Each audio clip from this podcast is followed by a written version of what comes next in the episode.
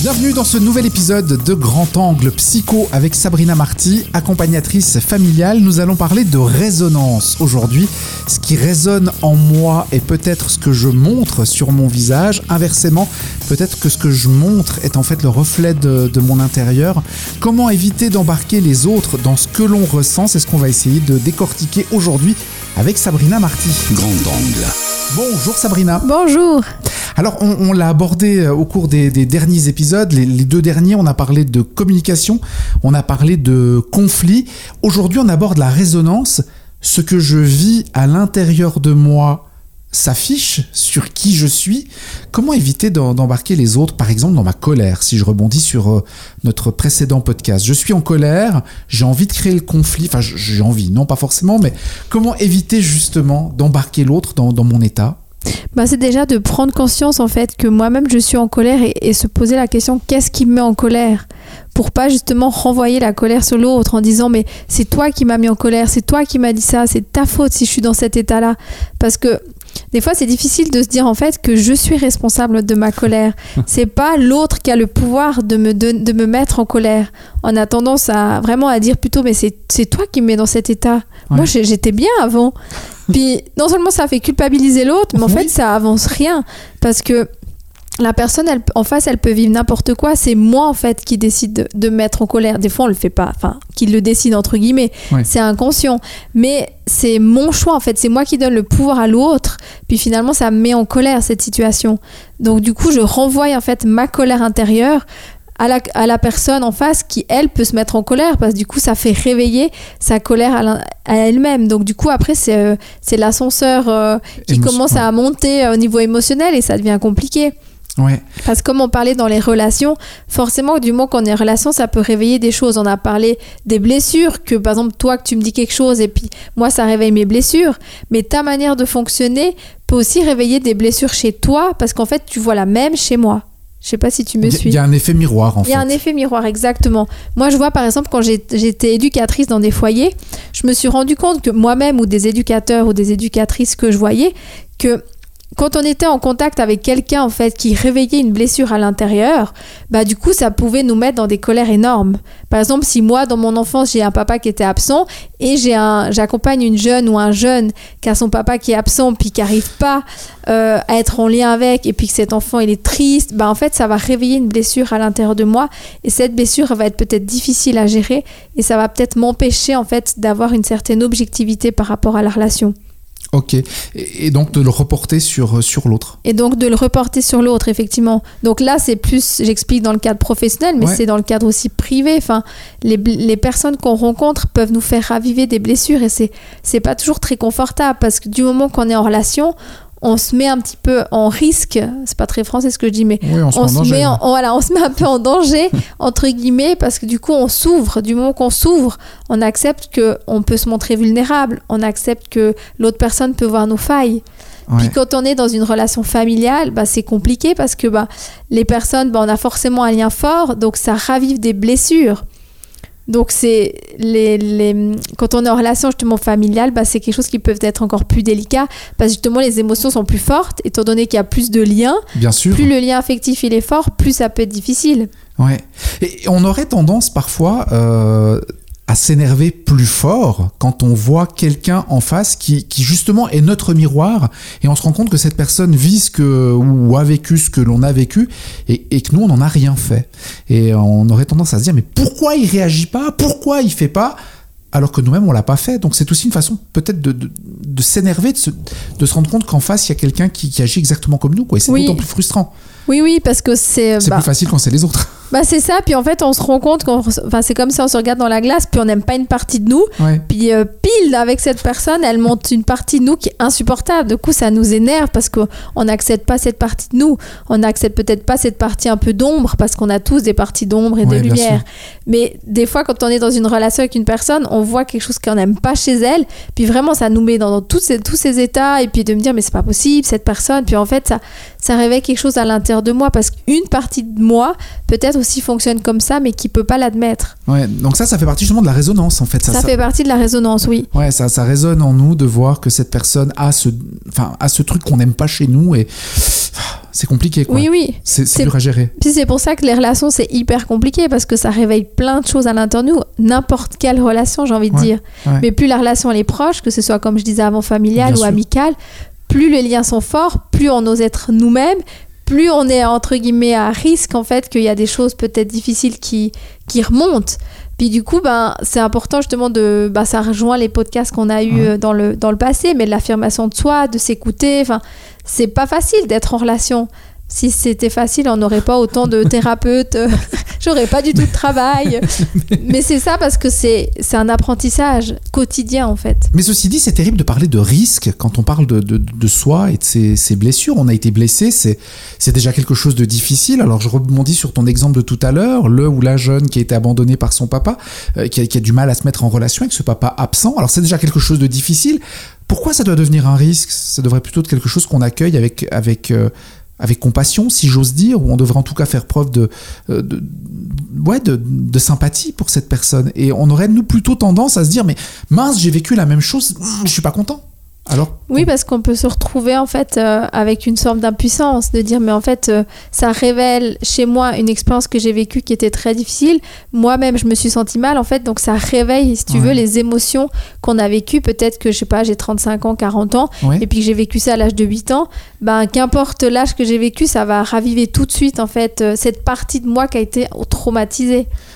Donc on peut avoir de la compassion, mais du moment qu'on est à l'écoute en fait de cette personne et qu'on prend conscience en fait que moi ça m'a beaucoup blessé, du coup c'est aussi une introspection à faire tout le temps, de dire mais en fait qu'est-ce qui m'a touché là? Est-ce que c'est vraiment cette jeune ou c'est ce qui a été renvoyé chez moi? Du coup en fait on se rend compte en fait que c'est peut-être ce que j'ai vécu Qui m'a touché, mais c'est pas grave parce qu'on est tous des êtres de relation, donc euh, l'autre personne a réveillé ça chez moi, mais si j'en ai conscience, je peux travailler là-dessus et puis je peux comprendre d'autant plus cette jeune ou ce, ce, ce, ce jeune justement qui ont euh, qui ont vécu euh, ça, donc je vais pouvoir l'accompagner avec mon expérience, mais c'est pas en mettant moi ce que j'ai vécu avec ma solution par rapport à elle. Donc c'est ça qui est délicat en fait dans les dans les relations. La bonne solution qui convient à cette personne-là, en fait. Et pas du coller mon expérience, c'est comme ça que j'ai fait, donc c'est forcément comme ça que tu dois faire.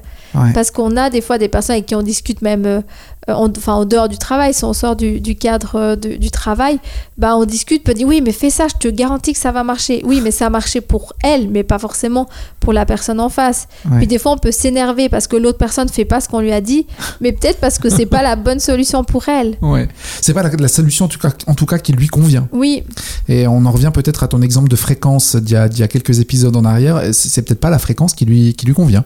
complètement Et ouais. Il faut essayer de trouver le, le- le- chacun a sa solution. Est-ce qu'on aurait chacun la solution en fait en nous, tout simplement? Oui absolument. Ouais. Mais c'est des fois quand on est tellement justement dans nos difficultés, on n'arrive pas à aller la voir. Et c'est là que c'est important d'être accompagné parce que c'est c'est- l'idée c'est pas d'avoir quelqu'un qui nous dit la solution. Moi je dis souvent j'ai pas la baguette magique aux personnes que je suis. Moi je vous accompagne à aller la trouver qui est à l'intérieur de vous. Mais moi je sais pas la solution, j'ai pas la solution pour la personne. Effectivement, mais c'est est un, cheminement ensemble qui fait que pour cette personne, ça sera cette solution-là, mais c'est elle qui va la trouver. Et je trouve que c'est hyper beau et riche de dire, mais en fait, j'ai toutes les solutions. Parce qu'on est quand même dans une société où on cherche la solution toujours à l'extérieur, Mhm. auprès d'un médecin, auprès d'un thérapeute, auprès d'une personne. Puis on oublie en fait que le pouvoir, c'est nous qui l'avons. Et je trouve que c'est beau de dire, mais en fait, j'ai la capacité de revenir à l'intérieur de moi et d'aller chercher en fait euh, la solution pour permettre justement de sortir de ça Ouais. mais que voilà, quand on est justement dans des grosses difficultés, on- n'arrive pas. C'est comme si on est dans le brouillard, on n'arrive pas à conduire avec le brouillard. Ouais. On a peut-être besoin d'avoir quelqu'un à côté de nous qui nous aide et puis à mettre les anti-brouillards et puis on peut avancer euh, tranquillement, un peu plus sereinement que si on était tout seul et puis on voyait rien. Bien sûr. Alors j'aime ce que tu dis là, parce que tout à coup on part dans quelque chose d'un peu plus positif. On a la solution en nous. Alors on dit qu'il y a l'effet miroir par rapport au, au côté euh, euh, négatif, sombre de, de nous. Tu as parlé de lumière aussi avant. Il y a cet effet-là également qu'il faut peut-être pas oublier, c'est que quand on a quelqu'un en face de nous qui est hyper souriant, qui est hyper jovial, qui est, qui est bienveillant, on a cette tendance naturelle à reproduire. Absolument, ouais. Voilà, quelqu'un qui sourit, ça nous fait sourire. Oui, quelqu'un qui est, qui, est gai dans son quotidien, bah ça va, ça va nous égayer aussi. Et puis, euh, donc, donc c'est là aussi où on peut se rendre compte que tout est en nous, en fait. Puisqu'on est capable, euh, même quand ça va pas fort, de, de sourire à quelqu'un qui nous sourit, ça veut dire qu'on peut, en, fait, copier toutes les, toutes les, toutes les formules. Oui, puis moi je dis souvent aux, personnes, je dis mais si vous voyez chez moi par exemple quelque chose de, de bienveillant, de beau, euh, d'une lumière que j'aime, que vous aimez chez moi, mais si vous le voyez chez moi, c'est que vous l'avez à l'intérieur de vous. Sinon vous le verrez pas. Ah, Ou quelqu'un qui dit ah mais euh, ah mais Sabrina, t'as été vraiment persévérante, t'as été courageuse de faire tout ça. Ben, je dis oui, mais si vous voyez ça chez moi, c'est que vous l'avez à l'intérieur. Sauf peut-être chez vous, il est peut-être pas encore développé, ou peut-être que vous en avez pas conscience. Mais on, on voit que ce qu'on peut voir. On peut pas voir quelque chose qu'on n'y croit pas. Enfin, je me dis, ben, c'est euh, Ouais. c'est quelque chose, je trouve, qui est, qui est intéressant. Puis on me l'a souvent dit quand j'étais aussi un peu plus jeune. dit, mais si tu vois ça chez moi, c'est parce que tu l'as aussi. Et c'était impossible pour moi de- d'entendre. J'ai dit, mais non. Puis en fait, je me rends compte qu'avec les années, c'est ça. On, on peut pas voir quelque chose qu'on est convaincu que ça n'existe pas. c'est clair. Alors quand on est dans le brouillard, on a beaucoup de mal à imaginer que peut-être quelques kilomètres plus loin, il y a un magnifique soleil, parce qu'on est complètement dans le brouillard et on n'arrive pas à avancer. Absolument, Euh, ouais. Pour reprendre cet exemple-là, mais si on peut imaginer qu'il y a le soleil, c'est que le soleil, il est quelque part, en fait, c'est Oui. ça. Ouais. C'est magnifique, ça, de se dire que ce qu'on arrive à voir de positif chez l'autre, ça veut dire qu'il existe aussi chez nous. Ça, ça peut aider pas mal de gens euh, qui nous écoutent, qui sont en situation où ça va vraiment pas, de se dire, mais si vous arrivez à voir chez l'autre du positif, vous arrivez à voir de belles choses, c'est que ces belles choses sont en vous et que- qu'elles attendent juste de pouvoir euh, sortir, éclore. Absolument, oui. Ouais. Oui, puis je trouve que ça met un côté plus doux et, et moins dans la jalousie. Ouais. Parce qu'on dit, oh, mais cette personne, elle a ci, elle a ça. Puis je me dis, mais si on, la, on le voit, c'est que moi, j'ai peut-être ça. C'est peut-être que c'est en construction. Peut-être que bah, c'est peut-être que le germe. Et puis il a- elle a besoin de, de pousser, de fleurir, cette, euh, cette, cette plante. Ouais, bien sûr. Mais je me dis, c'est quelque chose que, autant dans le positif que le négatif. Donc autant se focaliser sur ce qu'on aime chez soi et ce qu'on aime chez les autres. Puis du coup, ça nourrit.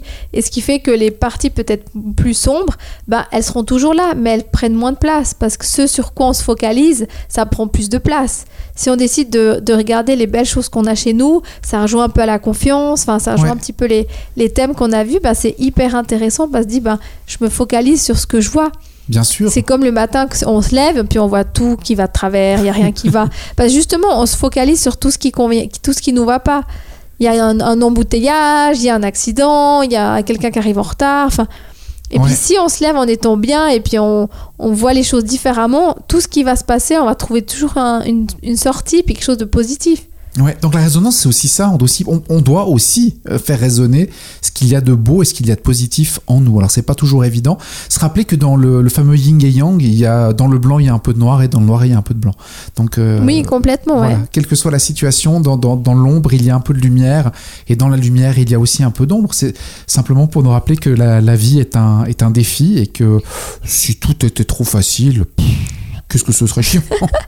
Oui, puis je me dis, ben, l'intérieur de nous, on a, on a tout ce qu'il nous faut. ouais, Mais c'est vraiment ce, ce- cet apprentissage à revenir à l'intérieur de nous, à nous découvrir autrement, qui fait que bah, on peut prendre la vie peut-être de manière plus légère et puis moins être dans cette course à trouver la solution parfaite. Effectivement. Alors vous, vous avez découvert ce podcast seulement aujourd'hui, vous avez écouté cet épisode, vous êtes conquis parce que Sabrina Martier, elle a plein de super bons conseils. Abonnez-vous et puis réécoutez les épisodes précédents et vous ne manquez pas les prochains épisodes de Grand Angle Psycho. Merci beaucoup Sabrina pour tous ces, euh, ces précieux et magnifiques conseils. Merci à toi.